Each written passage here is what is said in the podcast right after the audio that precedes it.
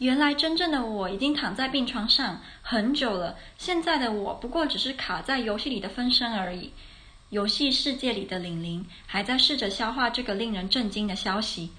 闯过四道难关才能登出，我应该只剩下最后一道关卡要破。可是刚刚听他又在说什么“别抢走我的冰天雪莲葱”，那我到底是抢到了还是没有啊？哦，为什么事情会变得那么复杂啊？玲玲崩溃地跪倒在真正自己所躺的病床旁边，其他人都看不见这个处在游戏世界中的她。真实世界的泡面依旧紧握着病床上玲玲的手，一脸心疼地看着。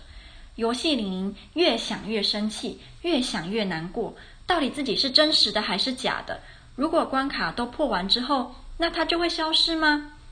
这时候，看向病床玲玲的游戏玲玲，神情变得复杂。甚至还带有一丝愤恨。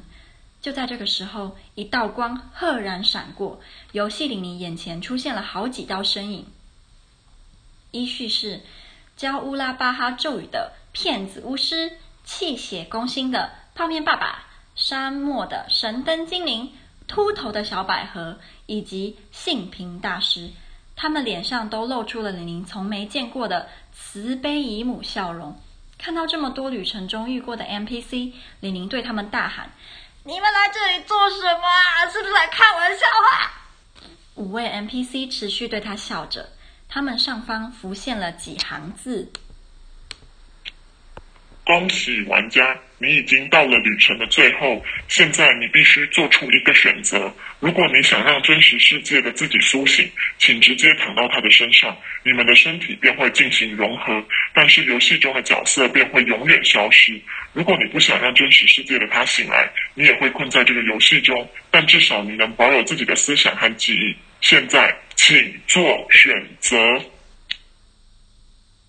游戏里，宁对他们大喊。选择，选择，每次都要我做选择，到底烦不烦呢？玲玲脑海中突然想起之前在图书馆学习的禁忌咒语，其中有一个失传已久，但玲玲因为有慧根，自动领会的超级黑暗魔法，能让周围的一切生物魂飞魄散。现在似乎就是使用这个咒语的最好时机。玲玲聚精会神，念出咒语。鼠尾草的花语是燃烧的心，在黑暗中蠢蠢欲动的恶魔啊，让我把你们邪恶的灵魂给消灭吧！一道刺眼的光闪过，一切都像没有发生过一样。玲玲，玲玲，你醒过来了！你终于醒过来了！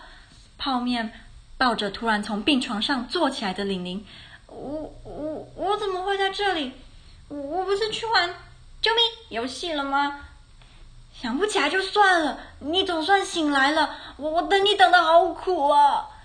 泡面和玲玲这对苦情鸳鸯，总算有情人终成眷属。他们顺利的结了婚，现在还准备生下一对双胞胎。在医院的玲玲使尽全力要把孩子生下来，经过了七天七夜，小孩总算出生了。但是抱着两个孩子的医生和护士表情非常吓人。